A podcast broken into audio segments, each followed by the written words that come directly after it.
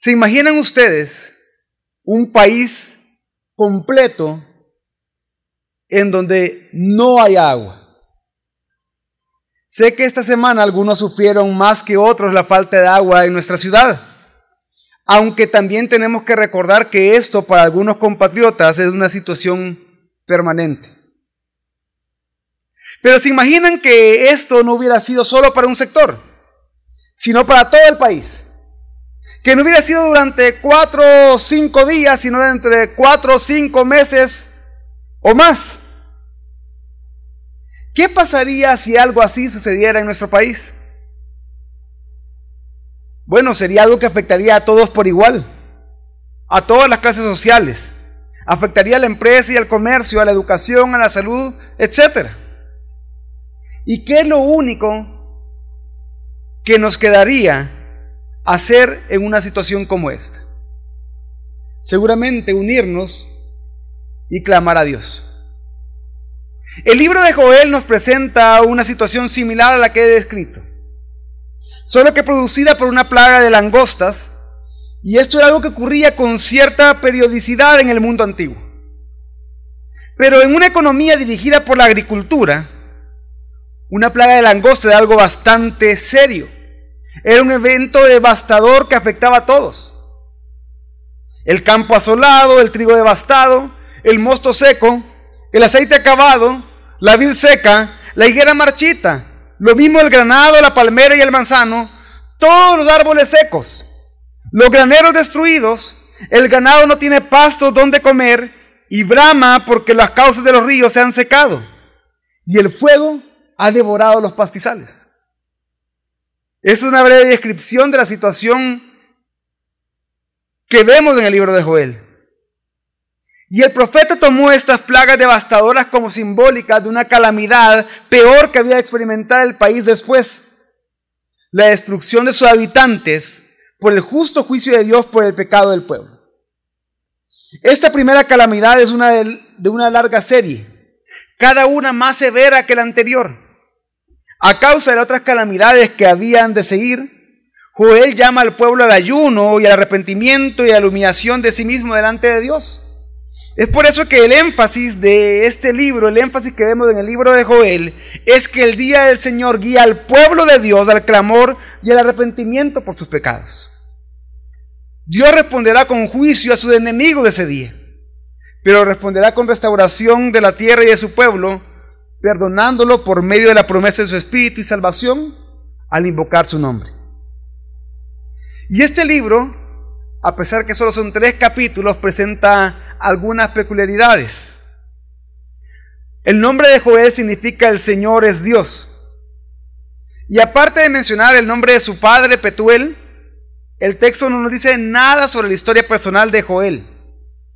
Vemos sí en el libro un interés en Jerusalén, particularmente en el templo, y se sugiere que él es residente de la ciudad. Muchos han dicho que él era un profeta del templo. Y en cuanto a la fecha en que fue escrito, es bien difícil establecer en qué fecha fue escrito.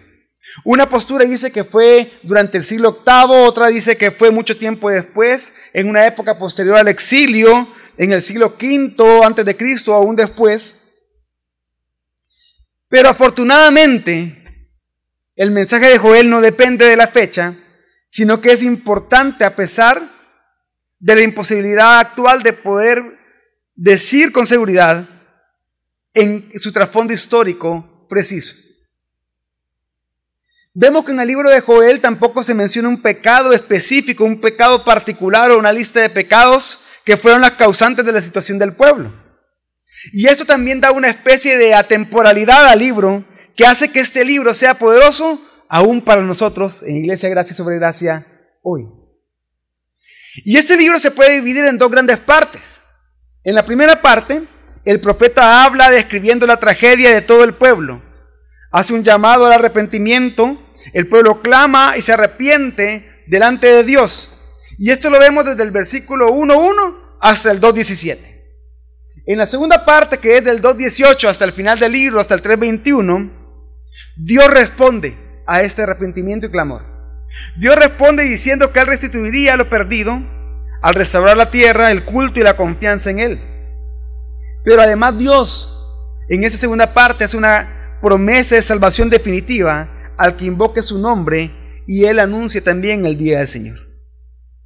De esta forma, la idea central de este libro que vamos a estudiar hoy, del que vamos a aprender hoy, es que Dios es la esperanza y la fortaleza de su pueblo. En el día del Señor, Él traerá juicio y destrucción a sus enemigos y será misericordioso a los que invoquen su nombre, perdonándolos, derramando su espíritu y trayendo salvación a ellos para restauración del pueblo y de la tierra. Veamos entonces ahora la primera parte de este libro que como les dije antes está desde el versículo 1 hasta el 2.17. Y es que el libro comienza recordando un día del Señor pasado, un juicio pasado de parte de Dios.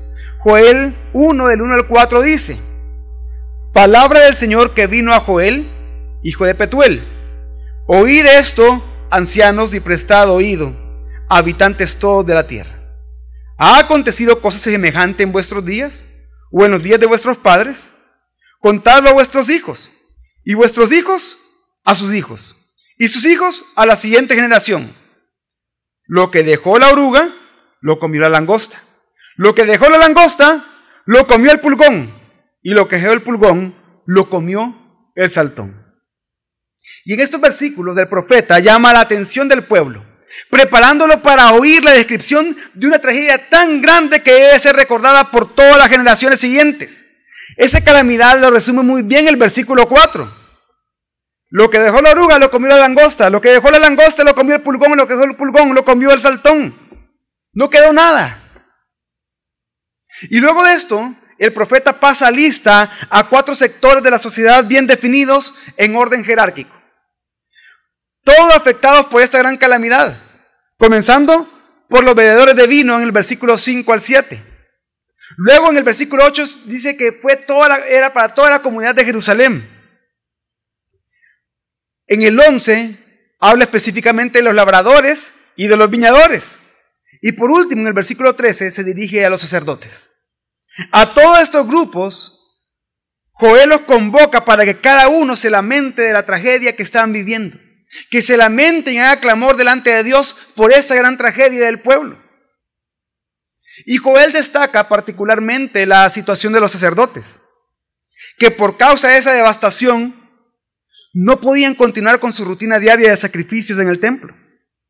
Y es que era tal la tragedia que no había que ofrendar. No había que ofrendar. ¿Qué ganado se iba a ofrendar si el ganado se estaba muriendo de hambre y de sed? No había que ofrendar en el templo. Se ve entonces aquí la severidad del juicio de Dios en que Dios mismo ha cortado los medios de acceso a su presencia. Dios mismo ha hecho de que la ofrenda cese por un momento, por la falta de objetos para ofrendar. Ante esta situación, solo queda una esperanza congregarse en el templo y clamar al Señor, como dice el versículo 14. Porque el día del Señor, el día del juicio anunciado antes por Amós y por Sofonías, se está acercando. Quiere, que, quiere decir que para Joel, un desastre de esta magnitud solo puede significar que el día escogido por Dios para hacer juicio, que el día del Señor, en el que Él ajustaría finalmente cuentas con su pueblo y las naciones, está cerca. Por eso Joel 1.15 dice, ay de ese día, porque está cerca el día del Señor y vendrá como destrucción del Todopoderoso. Por eso vemos que en los versículos 16 al 20 se hace clamor a Dios por las personas que se quedan sin alimento. Esto en la primera parte del versículo 16 y en el versículo 17. Vemos cómo se hace clamor porque el templo se está quedando sin gozo, como vemos en la segunda parte del versículo 16. Y también se hace clamor porque la naturaleza está muriendo, está pereciendo, como vemos del 18 al 20. Y así, vamos a otra sección dentro de esta primera parte, en donde Joel, tomando esta misma calamidad, está anticipando un día del Señor en el futuro. Y esto hace que, el capítulo, que en el capítulo 2 comiencen a sonar las alarmas y que todos se llenen de temor, porque viene el día del Señor, está cercano. Y esta anticipación del día del Señor se representa como una imagen de la plaga de langostas, pero se describe la plaga de langostas como si se tratara de un ejército. Un ejército enviado por Dios mismo para ejecutar juicio. Por eso dice Joel 2.11. El Señor da su voz delante de su ejército porque es inmenso su campamento. Porque poderoso el que ejecuta su palabra. Grande y terrible es en verdad el día del Señor. ¿Y quién podrá soportarlo? Y la situación parece extrema, pero aún hay esperanza. La nación toda debe de arrepentirse de todo corazón ante el Señor. El profeta no pone la esperanza del pueblo en ritos, en sacrificios, ofrendas.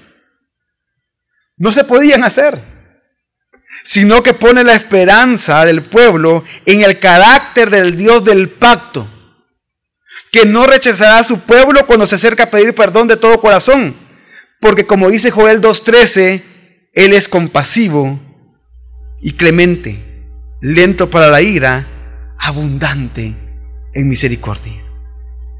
Y así finalizamos la primera gran parte de este libro. Pero en la segunda parte algo sucede. Después del clamor y el arrepentimiento del pueblo, Dios responde. Vemos la respuesta de Dios de Joel 2.18 al 3.21. Y primero Dios responde al arrepentimiento del pueblo con restauración. Esto lo vemos del 18 al 27 del capítulo 2. Y leemos de Joel 2.18. Entonces el Señor se llenará de celo por su tierra y tendrá piedad de su pueblo.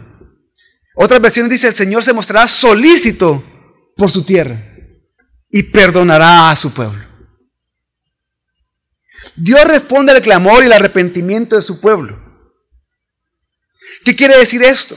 Que el juicio que Dios había enviado causaría los resultados esperados. El pueblo se volvió de sus pecados hacia Dios. Y Dios anuncia que dará abundancia de todo aquello que le hacía falta durante el juicio. Que ya no sería una vergüenza para las demás naciones, las naciones vecinas de ellos. Así dice el versículo 19 y 22 que Dios restauraría los cultivos. En el 20 y 21 vemos que Dios hace que cesen los ataques de la plaga de langostas. En el 23 Dios hace que termine la sequía mandando lluvia que le había hecho falta. Y el 24-25 Dios restituye todos los daños causados por las plagas. Pero ¿para qué todo esto? ¿Para qué Dios hizo todo esto? ¿Para qué Dios respondió en misericordia y perdón? ¿Para qué Dios restituyó todo lo que ellos habían perdido? Todo esto para que la alabanza, adoración, confianza y culto a Dios fueran restaurados, prometiendo Dios su presencia en medio del pueblo.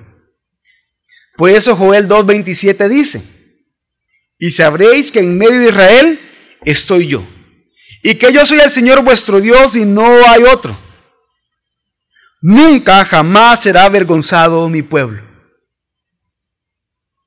Todo esto que el profeta ha descrito es un modelo para la liberación final y definitiva que Dios promete a todo su pueblo, a su remanente escogido. El día en que su pueblo disfrute definitivamente de las bendiciones espirituales y materiales de Dios, y que sus enemigos sean juzgados y destruidos. Todo esto es un modelo para ese gran día que anhelamos y que esperamos aún. Y esto nos lleva a la segunda parte, o a la segunda sección de esta segunda parte, en el que Dios responde haciendo una promesa de rescate definitivo por medio de su Espíritu. Y es lo que vemos en los versículos del 28 al 32. Y ese rescate vendría por la promesa que Dios hizo. Joel 2, 28 al 32 dice, y sucederá que después de esto derramaré mi espíritu sobre toda carne. Y vuestros hijos y vuestras hijas profetizarán. Vuestros ancianos soñarán sueños. Vuestros jóvenes verán visiones. Y aún sobre los siervos y las siervas derramaré mi espíritu en esos días. Y haré que prodigios en el cielo y en la tierra, sangre, fuego y columnas de humo. El sol se convertirá en tinieblas y la luna en sangre antes que venga el día del Señor grande y terrible. Y sucederá que todo aquel que invoque el nombre del Señor será salvo. Porque en el monte Sión y en Jerusalén habrá salvación. Como ha dicho el Señor, y entre los sobrevivientes estarán los que el Señor llame. Dios estaba prometiendo, el Dios del pacto le estaba prometiendo a ellos que para liberarlos definitivamente daría su espíritu a todos. No solo sobre algunos privilegiados, sino sobre todo el pueblo, incluyendo los muy ancianos que a veces eran olvidados, los jóvenes que en ocasiones eran tenidos en poco, sobre hombres, pero también sobre mujeres, sobre esclavos y esclavas también. Iba a ser, iba a derramar su espíritu sobre todo aquel que invocara el nombre del Señor, sin excepción, sobre todo aquel que invocara el nombre del Señor. Y esto recuerda las palabras de Moisés que, si ustedes recuerdan en el libro de números, Luego que el Espíritu posara sobre 70 ancianos y que ellos comenzaron a profetizar, el Espíritu también posó sobre dos más en el campamento, que no estaban dentro de esos 70. Y entonces, personas que vieron que esos dos también estaban profetizando, llegando de Moisés corriendo y dicen, Moisés, tenés que detener esto. Y Moisés respondió lo siguiente en número 11, 29. Ojalá todo el pueblo del Señor fuera profeta que el Señor pusiera su espíritu sobre ellos. Acá el Señor está prometiendo eso. Todo el pueblo de Dios, todos los que invoquen su nombre, profetizarían. Todos. Dios estaba prometiendo eso, que sobre todo su pueblo derramaría su espíritu y entonces todos profetizarían. Hermanos, esa promesa de Joel 2, 28, 32 ya tuvo su cumplimiento. Ya no debemos de esperarla. Dios, mostrando misericordia, ya salvó a su pueblo derramando su espíritu sobre nosotros. ¿Cuándo sucedió esto? Yo quiero que busquen todo en sus Biblias Hechos capítulo 2.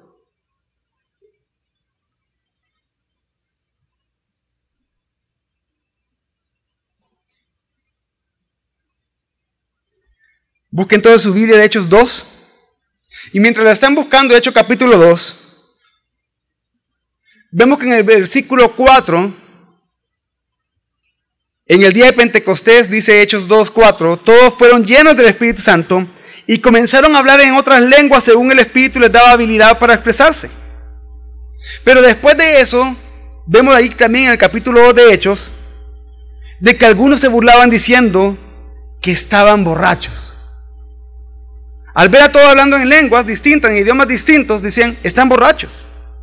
Entonces Pedro, al oír esas acusaciones, junto a los once se pone en pie y comienza a predicar citando continuamente el Antiguo Testamento y explicando cómo esos pasajes del Antiguo Testamento que él citaría se cumplieron en Jesús.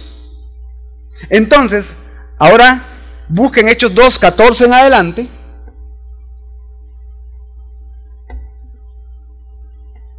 que dice de la siguiente manera. Entonces, Pedro, poniéndose en pie con los once, alzó la voz y les declaró, varones judíos y todos los que vivís en Jerusalén, sea esto de vuestro conocimiento y prestad atención a mis palabras, porque estos no están borrachos como vosotros suponéis, pues apenas es la hora tercera del día, las nueve de la mañana aproximadamente, sino que esto es lo que fue dicho por medio del profeta Joel. Y a partir del versículo 17, noten ustedes que comienza a citar a Joel. Ya leímos Joel 2, 28 al 32. Y note lo que, cómo él cita a Joel.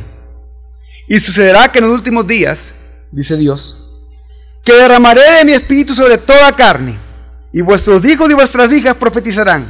Vuestros jóvenes verán visiones, y vuestros ancianos soñarán sueños. Y aún sobre mis siervos y sobre mis siervas derramaré mi espíritu en esos días y profetizarán. Y mostraré prodigios de arriba en el cielo y señales de abajo en la tierra. Sangre, fuego y columna de humo. El sol se convertirá en tinieblas y la luna en sangre antes que venga el día grande y glorioso del Señor. Y sucederá que todo aquel que invoque el nombre del Señor será salvo. Citó íntegramente Joel 2, 28 al 32. Y estableciendo Pedro, inspirado y lleno por el Espíritu Santo, y bueno, lleno por el Espíritu Santo, y Lucas inspirado por el Espíritu Santo, registrando estas palabras, que ya se había cumplido esta profecía de Joel en Cristo. Y él lo explica de la siguiente manera, en los versículos 22 al 24. Dice, varones israelitas, escuchad estas palabras. Jesús el Nazareno, varón confirmado por Dios entre vosotros con milagros, prodigios y señales que Dios hizo en medio vuestro a través de él, tal como vosotros mismos sabéis. Se le está diciendo, ustedes ya saben, Jesús de Nazareno, ustedes ya lo conocen, saben de quién estoy hablando. Él hizo señales del cielo, como las señales celestiales que se describen en Joel. Él hizo señales del cielo en medio de ustedes. Pero ¿qué hicieron ustedes? El versículo 23 dice, a este, entregado por el plan predeterminado y el previo conocimiento de Dios, clavasteis en una cruz por manos de impíos y lo matasteis. A quien Dios resucitó, poniendo fin a la agonía de la muerte, puesto que no era posible que él quedara bajo el dominio de ella. ¿De qué quiero que damos un salto al 32? Ahí después Pedro cita unos salmos para, para explicar también la resurrección de Cristo. Pero en el 32 dice, a este Jesús resucitó Dios, de lo cual todos nosotros somos, testigos. Así que, exaltado a la diestra de Dios, y habiendo recibido del Padre la promesa del Espíritu Santo, ha derramado esto que vosotros veis y oís. Es impresionante, de verdad es impresionante como Pedro, a partir de Joel 2.28 al 32, predica el Evangelio testificando así acerca del ministerio de Jesús, para luego pasar a hablar de su muerte y la esperanza que debemos de tener en Él por su resurrección entre los muertos. hablar de su exaltación al trono de Dios y cómo cumplió la promesa de enviar al Espíritu Santo, la promesa que estaba en Joel 2. Y así demostrar que Jesús es Rey, es Señor y es el Mesías prometido. ¿Y cuál fue el resultado de esa gran predicación de Pedro? ¿Cuál fue el resultado de testificar con poder así el Evangelio? En Hechos 2, 37 al 41 se narra cómo muchos se arrepintieron ese día, creyeron en Jesús y recibieron el don del Espíritu Santo también. ¿Por qué? Porque el Espíritu Santo, por causa de la obra de Cristo, ya estaba para todo aquel que invocara su nombre, para todo aquel que fuera hijo de Dios por el arrepentimiento de sus pecados y por la fe en Cristo. Y todo esto para que todo aquel que invoque el nombre de Dios, que es Jesús, sea salvo y escape del juicio del día del Señor. Y así, la parte final de la segunda sección, o de la segunda gran parte, o la sección final de la segunda gran parte de Joel, nos habla del día del Señor que va a ser un día de juicio, pero también de misericordia. Esto lo vemos en el capítulo 3, del 1 al 21. Pero a todo esto, usted ha escuchado el día del Señor muchas veces en este sermón. ¿Qué es el día del Señor? El día del Señor denota la intervención de Dios en la historia. Es el día en que Dios volverá a intervenir en la historia. ¿Pero cómo? En un juicio definitivo, condenando a los pecadores eternamente y trayendo salvación plena a los justos. Ese terrible día del juicio sobre las naciones será también un día en que Dios va a mostrar compasión y misericordia a aquellos de su pueblo que estaban arrepentidos y que clamaban el nombre del Señor. Ese es un día de juicio que estaba siendo esperado del Antiguo Testamento. El día en que Dios a los injustos completamente los destruiría, los condenaría completamente. Pero a los justos heredarían el reino. Así, en Joel 3, 1 al 17 se anuncia el juicio definitivo contra los enemigos de Dios, describiendo en el juicio las acciones que estas naciones enemigas hicieron en contra del pueblo de Dios y describiendo cómo Dios iba a vindicar y liberar a su pueblo.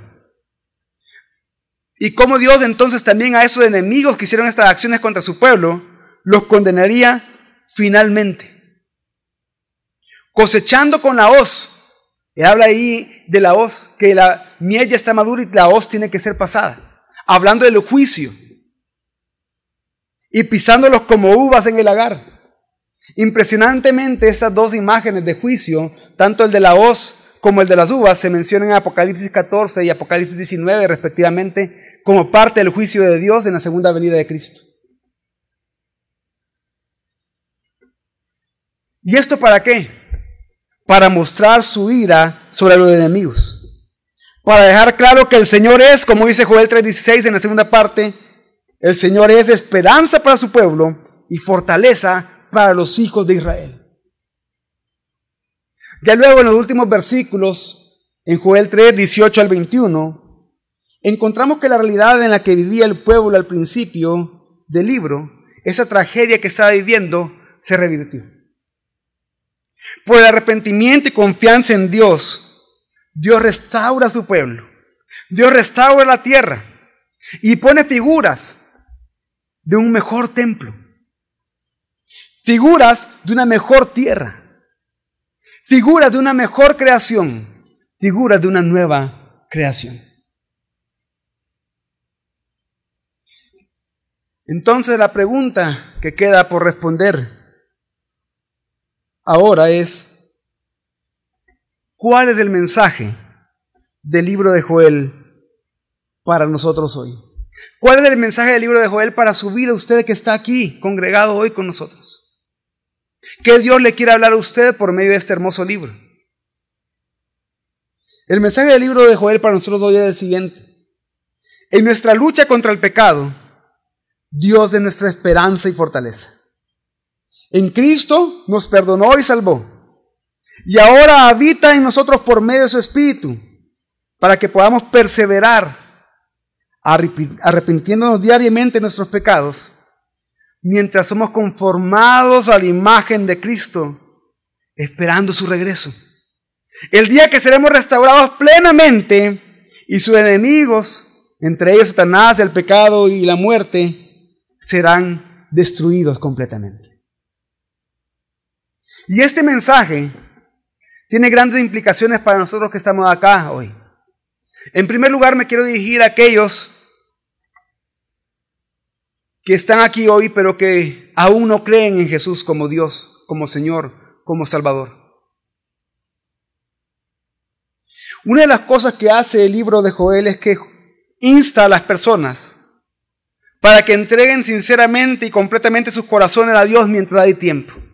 Antes que llegue el día del Señor, entreguen sus corazones a Dios.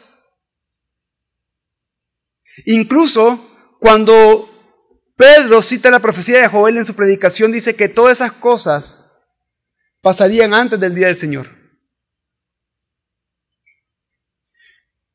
Si creen en Jesús, arrepintiéndose y confesando sus pecados, van a ser perdonados. El día del Señor, el día en que Jesús regrese, será un día de juicio para los pecadores que no se han arrepentido, para los pecadores que no han puesto su confianza en Jesús. Será un día en que serán condenados eternamente. Pero aquellos que invoquen antes de ese día el nombre del Señor Jesús recibirán misericordia, serán salvos. Respecto a esto también, Hechos 4, 10 al 12 dice, este Jesús es la piedra desechada por vosotros los constructores, pero que ha venido a ser la piedra angular. Y en ningún otro hay salvación porque no hay otro nombre bajo el cielo dado a los hombres en el cual podamos ser salvos. El único nombre que usted puede invocar hoy para ser salvo es el nombre de Jesús. Crea en Jesús. Confiese sus pecados a Él hoy. Crea que Él es Señor y Salvador de su vida. Hágalo antes que sea demasiado tarde. Como el apóstol Pablo también escribió en Romanos 10, citando también el libro de Joel. Pues la escritura dice, todo el que cree en Él no será avergonzado. Porque no hay distinción entre judío y griego, pues el mismo Señor es Señor de todos, abundando en riquezas para todos los que le invocan. Porque todo aquel que invoca el nombre del Señor será salvo. No importa qué ha hecho usted, no importa de dónde venga usted, no importa cuál sea su pasado, cuál sea su procedencia. Si usted invoca el nombre del Señor, será salvo. Y las riquezas de Cristo, las riquezas de Dios en Cristo, abundarán en usted. Y quiero que quede claro algo. Este libro no lo está invitando a tener una mejor vida en este mundo. A decir, yo he sufrido tanto y Dios me tiene que restaurar todo lo vivido, todo lo sufrido en esta vida. No. Este libro es una invitación a arrepentirse. Este libro lo insta a pedir perdón a Dios para no ser destruido. Y la única manera de no ser destruido en el día del regreso de Cristo, en el día del Señor, es confiando en Jesucristo y así ser salvo de la ira de Dios que se mostrará en aquel día, en el día del Señor, en la segunda venida de Cristo. Pero también para aquellos que somos creyentes, por la gracia de Dios, este libro tiene grandes implicaciones para nosotros hoy. La primera implicación es que Dios es soberano, hermanos. Dios es soberano.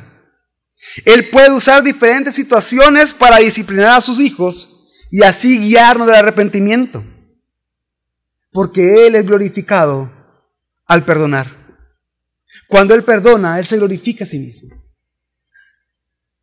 Y es que en Joel el juicio se ve como la disciplina de Dios sobre el pueblo por medio de las langostas para llevarlo al arrepentimiento. Ahora, Dios puede usar distintas situaciones de nuestra vida para llevarnos a confesar nuestros pecados y arrepentirnos de todo corazón delante de Él. Dios puede usar enfermedades, puede usar crisis económicas, crisis familiares, problemas laborales, etc. Para llevarnos a arrepentirnos de nuestros pecados, a pedirle perdón a Él. Pero también es necesario aclarar en este punto que no todas estas cosas vienen por causa del pecado. Recuerden lo que hemos aprendido en el libro de Job. No necesariamente una crisis familiar o una enfermedad o una crisis económica va a venir por causa del pecado. Pero todas estas cosas, si no son por causa del pecado en nuestras vidas, todas estas cosas Dios quiere que sucedan en nuestra vida porque nos llevan a rendirnos a Él para que Él se glorifique en nuestra vida mostrando quién es Él. Para que Él se glorifique en nuestra vida cuando nosotros conozcamos algo más grande acerca de Dios de lo que ya conocíamos, como sucedió también así mismo con Job. Por ejemplo, puede ser que no tenga nada que ver con el pecado, pero Dios haya traído escasez a su vida. Pero ¿por qué Dios creería, que, querría traer escasez a la vida de uno de sus hijos? Para que sus hijos lo conozcan más y mejor a Él como Dios proveedor. Para que su confianza en ellos esté tan cimentada que sepan, Dios es mi proveedor. Dios trae adversidad para mostrarse en su vida como el sustentador. Dios trae enfermedad para mostrarse en su vida como el sanador, como el todopoderoso, como el soberano.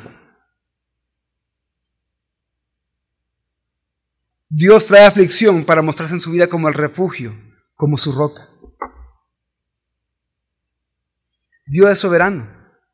Y Él todas estas situaciones las va a llevar para que nosotros nos rindamos delante de Él y Él ser glorificado. En nuestro conocimiento, en nuestro mayor conocimiento de Él porque un mayor conocimiento de Él va a llevar a una mayor adoración a Él.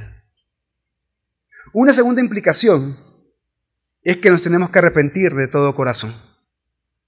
Joel 2, 12 y 13 dice, aún ahora, declara el Señor, volved a mí de todo corazón, con ayuno, llanto y lamento.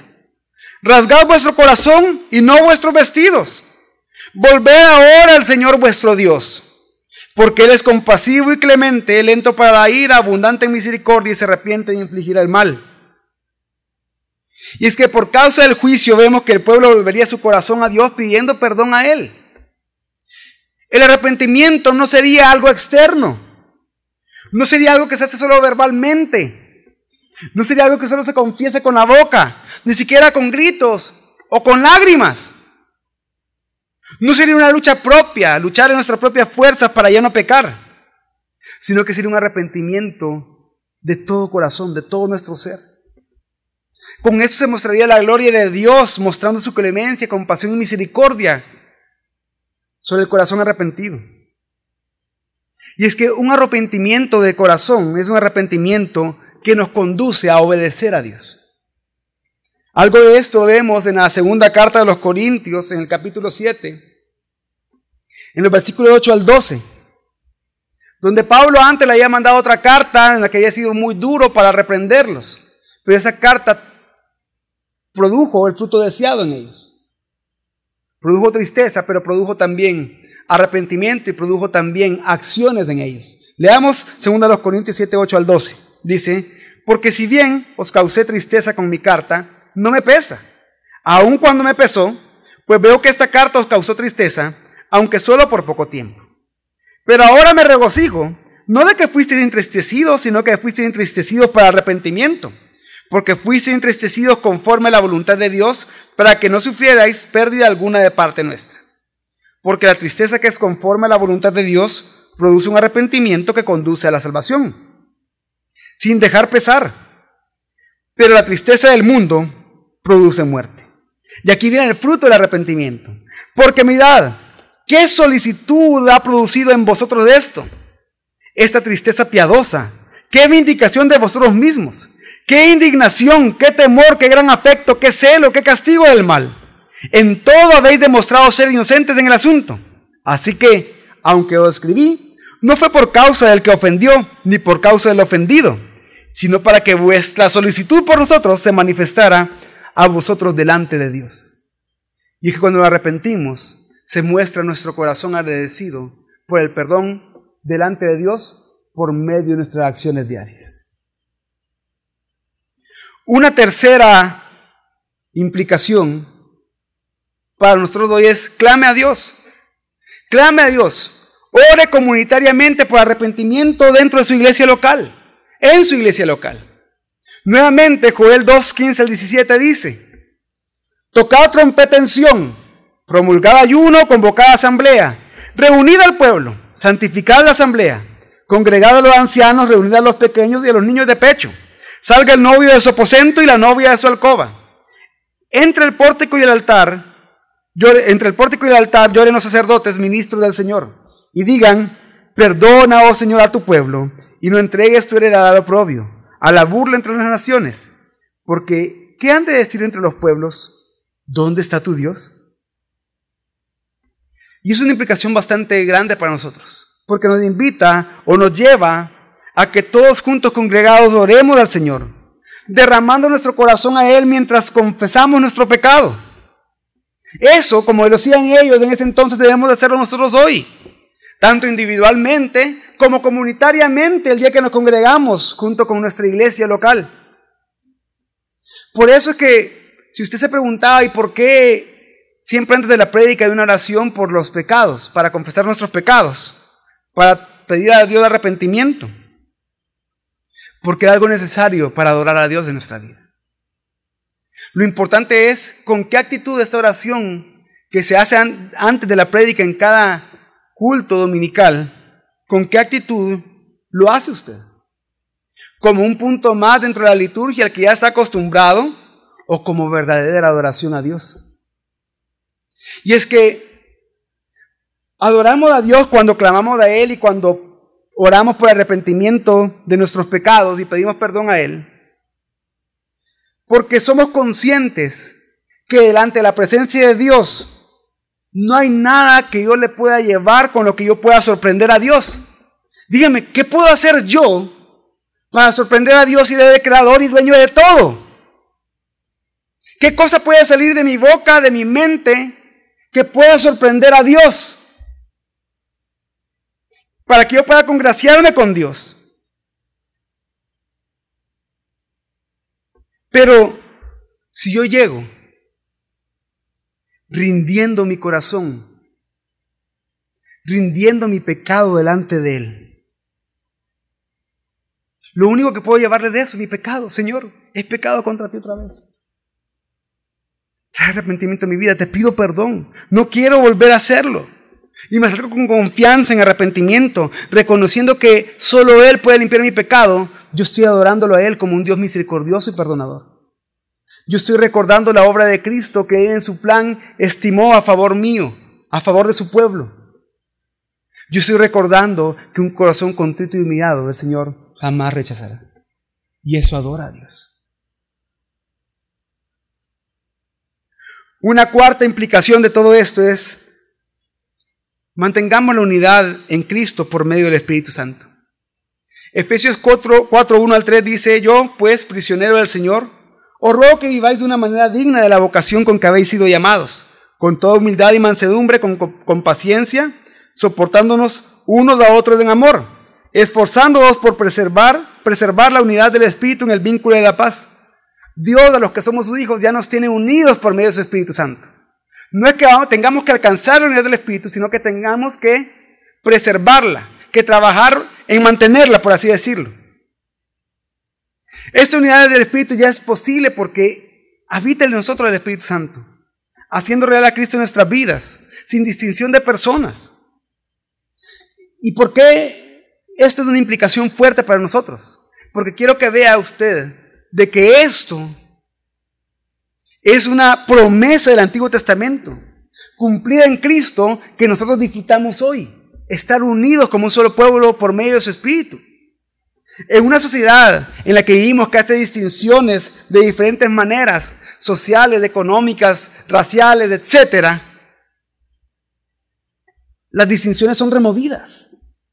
La unidad es establecida para que todos con igual valor y dignidad delante de Dios, aunque distintas funciones por, por medio de las cuales lo adoramos a Él, disfrutemos de la presencia de Dios juntos como un solo cuerpo, como un solo pueblo, y lo glorifiquemos a Dios por ello. Por eso es que Gálatas 3:28 Pablo decía, no hay judío ni griego, no hay esclavo ni libre, no hay hombre ni mujer. Es decir, no hay distinciones, porque todos sois uno en Cristo Jesús. Mi familia, somos uno en Cristo Jesús. Guardemos esa unidad, perdonando, sirviendo, siendo generosos, soportándonos, siendo humildes, siendo mansos, ayudando a los demás, orando unos por otros. Mantengamos esa unidad. Si usted ha venido hoy aquí siendo cristiano pensando que usted está solo, sintiéndose solo, pues no está solo, está unido al cuerpo de Cristo por medio del Espíritu Santo. Mantenga su unidad acercándose al cuerpo también. Mantenga su unidad sirviendo, orando por su iglesia local. Y por último, la última implicación es nosotros, sus hijos, hemos recibido el Espíritu Santo prometido del Antiguo Testamento. El mismo Espíritu que llenó a los apóstoles para ser testigos de Cristo habita en nosotros. El mismo espíritu con el que Pedro predicó ese sermón en Hechos 2 habita en usted. Por lo tanto, proclamemos, aconsejemos y enseñemos el Evangelio. Hechos 1.8 dice, pero recibiréis poder cuando el Espíritu Santo venga sobre vosotros. Y me seréis testigos en Jerusalén, en toda Judea y Samaria y hasta los confines de la tierra. Proclamemos. El Espíritu Santo ya nos capacita para ello. Perseveremos en la palabra y confiemos en la obra del Espíritu y prediquemos el Evangelio. Porque eso es agradable para Dios. Vamos a orar.